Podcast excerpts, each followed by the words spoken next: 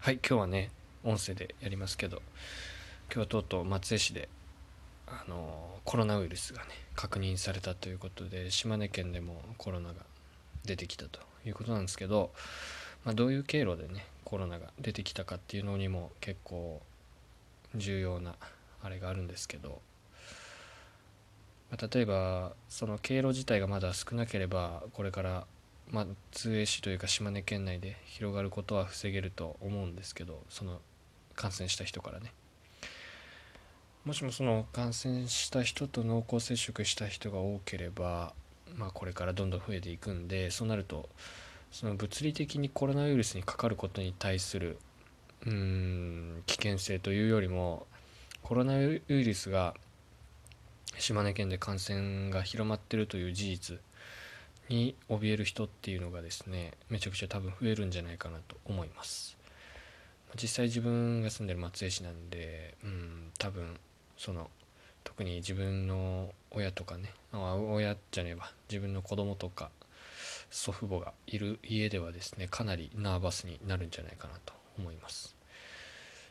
でまあそれナーバスになるのはまあ確かに仕方がないんですけどそれによってですね全ての行動を自粛してしまうとですね次はそれによる経済的なあのダメージとかですね精神的なダメージっていうところもめちゃくちゃ大きくなると思うので、えー、感染しないようにするというよりまあ感染を広げない行動をですね取りつつ経済活動も続けるというのが一番まあいいんじゃないかなと個人的には思ってます。まあ、要はコロナウイルスは空気感染はしないというかまあしないという状態なんで要は飛沫感染と接触による感染この2つを防げれば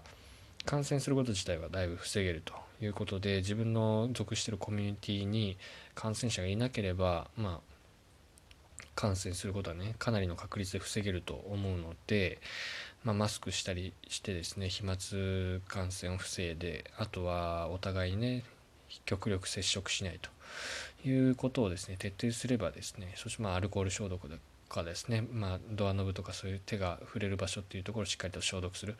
ことを徹底すればですね基本的にあのウイルスがね体内に入るということはないと思うしそれを他人に移すということもないと思うので例えばうちの塾だったら最大で生徒は4人しか来ないので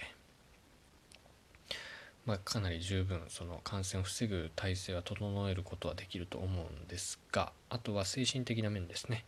それをそうだと分かっていても、まあ、可能性がゼロじゃないということで、まあ、塾とかねそういうとこに通わせるの嫌だということを思う、まあ、こともあると思うし世間的なその空気的にねそれでも塾をやるっていうのはどうなんだみたいなこともまああるだろうと思うのでそういったところの対応が一番難しいかなと個人的には思います。まあ、でも一番大事なのは正しい情報を手に入れてですねその情報をもとに判断するということで Twitter に流れてくるものとかテレビで流されてるものだけをですね信じて行動したりするのではなくてですねやっぱりその厚生労働省が出してる情報とかをそういうところの信頼できるリソースからですね情報を集めて自分で考えて対策をするというのが大事じゃないかなと思いました。なんかまあツイッターとか見てるとコロナイコール死ぬみたいな感じで短絡的に考えてる人が多いなと感じるんですけど、まあ、その死ぬ人も多分いると思うんだけど高齢者とかね免疫力が下がってる人だとまあ死ぬとは思うんだけど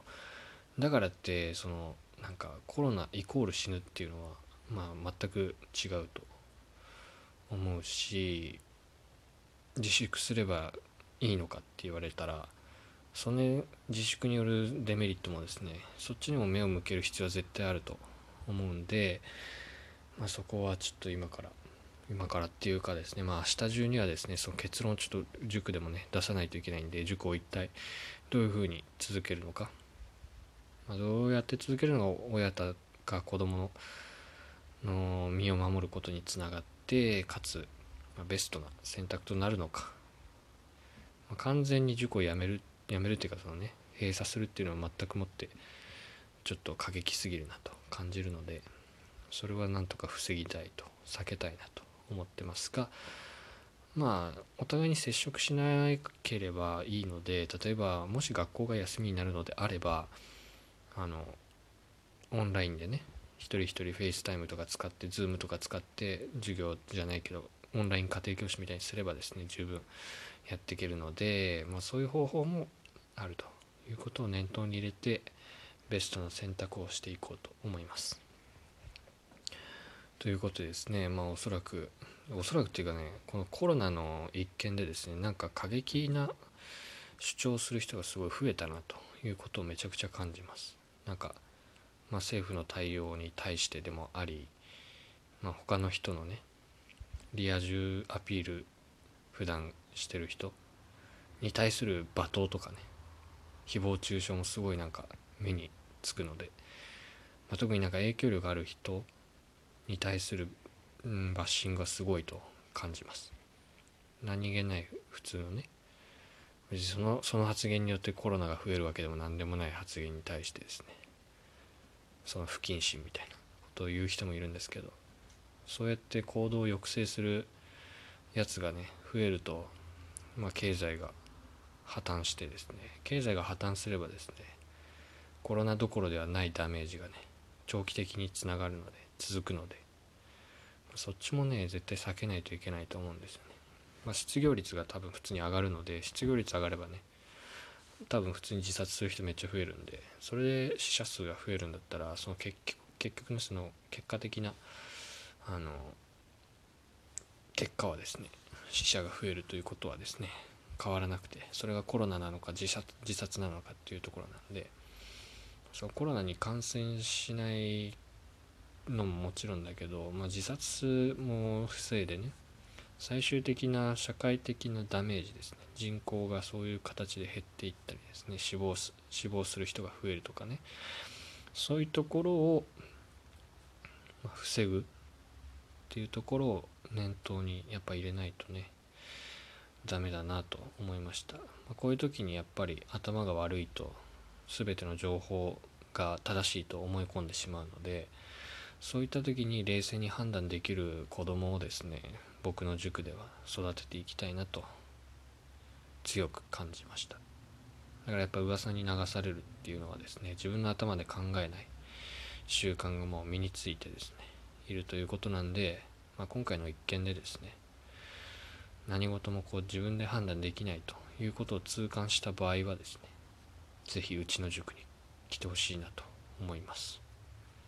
という感じでですねまあ最後は冗談ですけど。明日ねちょっと今日今から寝て明日の朝起きたら塾をどうするかをですねうん朝一に配信して